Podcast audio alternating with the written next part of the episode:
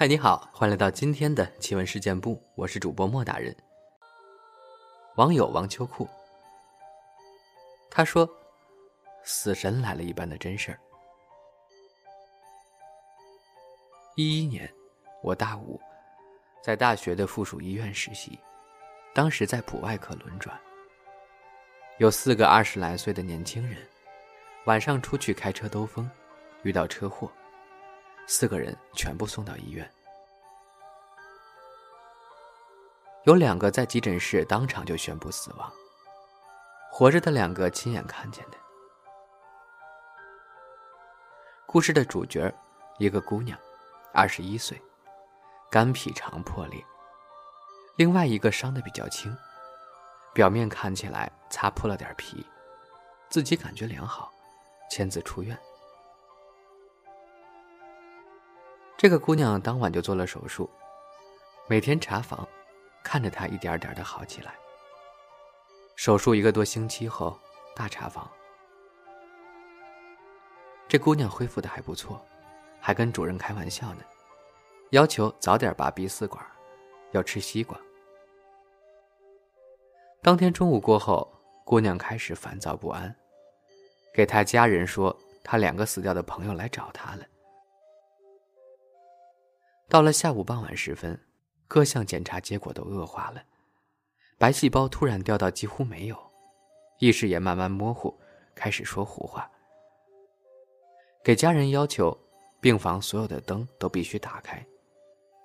只要灯一关，他那两个死掉的朋友就回来了。这个姑娘不是我老师的病人，于是到了下班时间，我就回家了。第二天早上，我来科里。他的病房已经空了，正在消毒呢。人昨天晚上已经没了。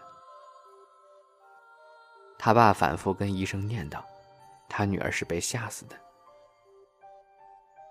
而且没有医闹，简直是中国好病人。这不是亮点，亮点是他爸后来回来结账办手续，说当时那个自己要求出院的死在家里了。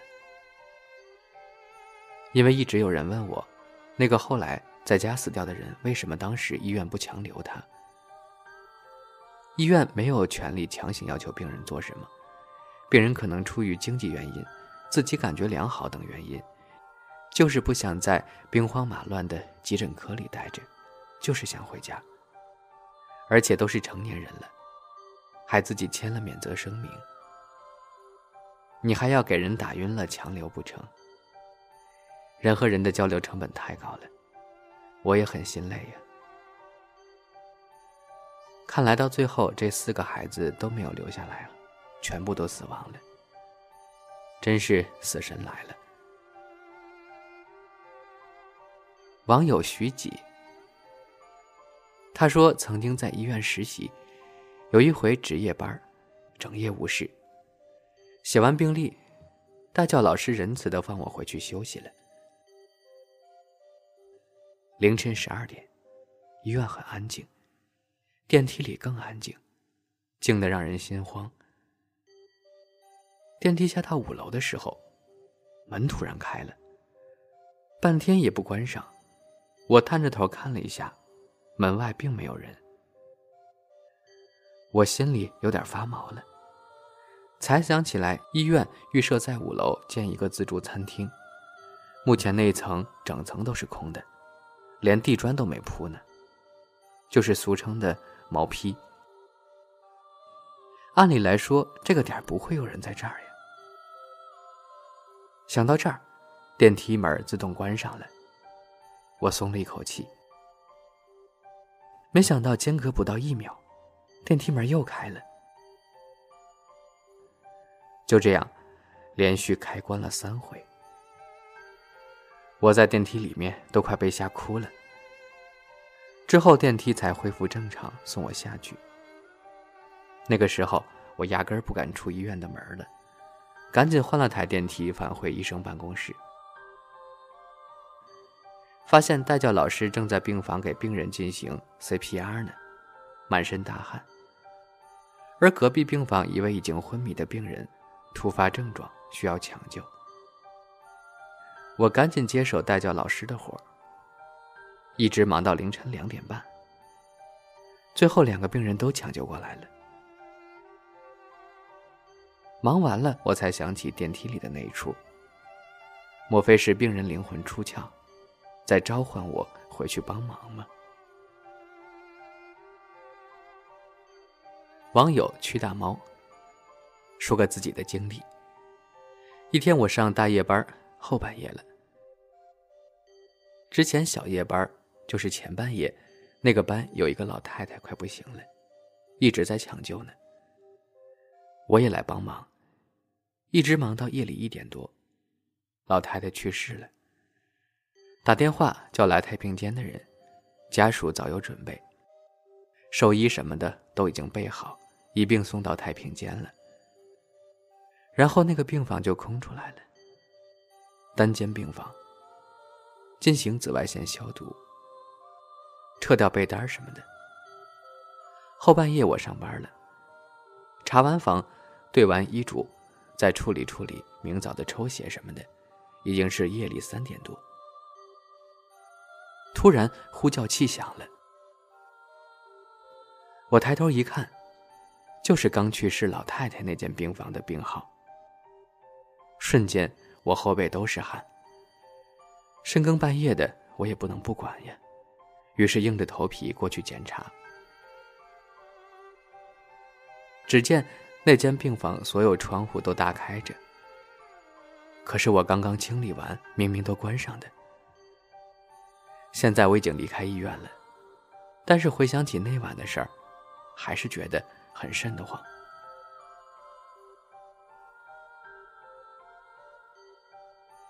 网友撒旦欧弟。他说：“有一次我在病床前问病史，实习的学生给隔床的病人扎针，扎了好几回都没扎到，病人跟家属都挺客气的，也没说什么。然后我的一位护士同事，以下称老姐吧，实习生的代教老师来了，站在实习生身旁也就一小会儿吧，突然一声怒吼：‘这样还怎么扎呀？’”因为当时老姐是背对着我的，挡住了我的视线，我也不知那个学生的操作哪里出了问题。不过他这一吼倒是把我吓了一跳，那学生当场就哭了，因为那种语气根本就不是老师对学生的那种严厉的呵斥，简直就是对仇人的怒骂。不过吼过之后，学生还就真扎对了。边哭边给病人抽血，然后在家属的劝说中，一前一后的离开了病房。不得不说，这家人的素质实在是太好了。我问完病史回来，本想劝这位老姐。她其实平时也挺和气的，挺好说话的人。我跟她说，没必要对学生那么凶，而且那么大声，影响也不好。谁知道老姐自己在护士站那儿安慰学生呢？我一看没我什么事儿了，就去出医嘱，这事儿就这么过去了。后来我从别的同事那儿听到了这件事儿的另一个版本：学生在扎针时，有一个小孩儿在旁边捣乱。当然，小孩加引号。老姐一开始是怒视他，他没停下的意思，老姐直接就骂了，他居然还狠狠地瞪了老姐一眼。这件事我是从头看到尾的，并没有看见什么小孩，也没有感觉到什么异常，可能那是一个我看不见的小孩子。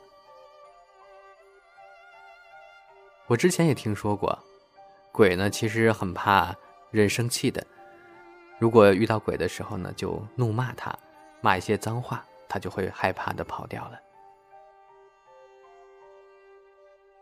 网友埃里克斯，他说没有从医生涯，但是我的父母都是医生，从小在医院长大的，父亲外科，母亲防保科。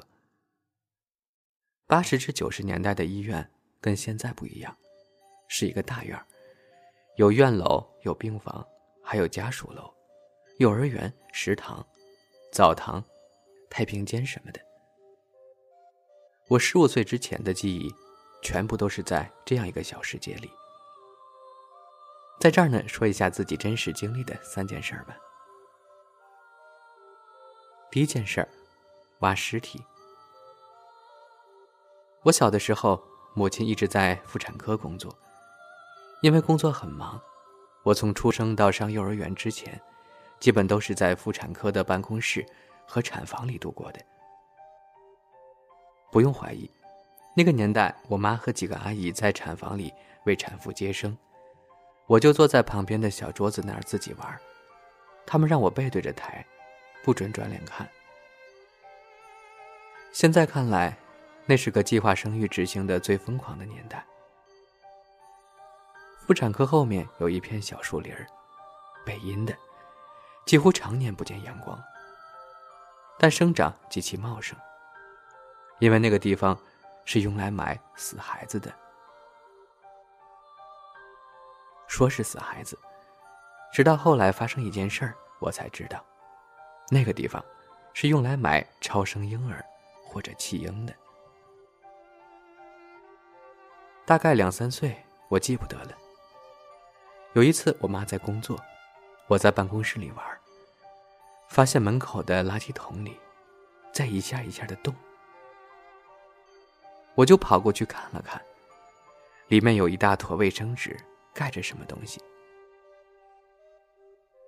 那个时候小，也没什么害怕的，直接掀开看，发现竟然是一个小男孩，光着屁股，身上皱巴巴、脏兮兮的。在垃圾桶里，偶尔蹬一下腿，我就赶紧跑去值班的阿姨那儿。我说：“阿姨，那边垃圾桶里有个小弟弟。”阿姨就跟我说：“没事儿，死了，别去碰，有细菌的。”我还跟阿姨争了半天。我说明明还活着呀，我看到他动了。过了一会儿，我妈回来。把我说了一顿，让我继续坐在办公桌那儿不准动。过一会儿，几个阿姨拿着铁锨呀，拎着垃圾桶的就出去了。以下的事情是我妈妈告诉我的。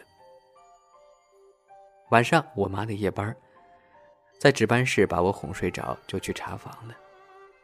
回来时发现我不在床上，于是就到处找我。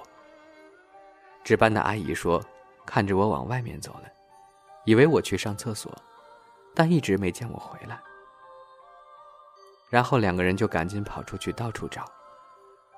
我妈说当时疯了一样，最后就在产科后面的那片小树林里找到了我。